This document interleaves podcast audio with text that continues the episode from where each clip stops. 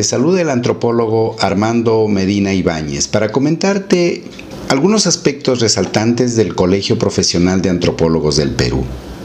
Corría por el año 1985, luego de varios años de trabajo, la comisión organizadora del Colegio Profesional, en cumplimiento de la responsabilidad encomendada en el quinto Congreso Peruano del Hombre y la Cultura Andina, realizado en la ciudad de Huancayo en el año 1981, finalmente vio cristalizado ese esfuerzo mediante la promulgación de la Ley 24166, siendo presidente de aquel entonces el arquitecto Fernando Belaúnde Terry.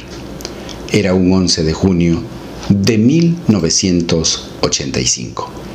Esta ley fue publicada en el diario oficial El Peruano el miércoles 12 de junio del mismo año. En este documento se detalla en cuatro artículos la parte medular que rige los destinos de esta institución para los antropólogos de nuestro país. Luego, el 30 de octubre de 1987, se promulga el reglamento de esta ley, siendo presidente constitucional el señor Alan García Pérez y ministra de Educación Mercedes Cabanillas de Llanos de la Mata. Fue así que queda constituida y consolidada esta institución para ponerse al servicio de los antropólogos para defender sus derechos.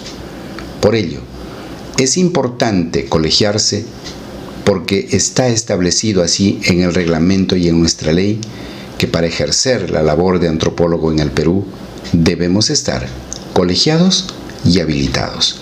No olvidemos algo importante, que el ejercicio y la creación de este colegio profesional en primer lugar está avalado por la Constitución Política del año 1979, que en el artículo 33 indica que los colegios profesionales son instituciones autónomas con personería jurídica de derecho público.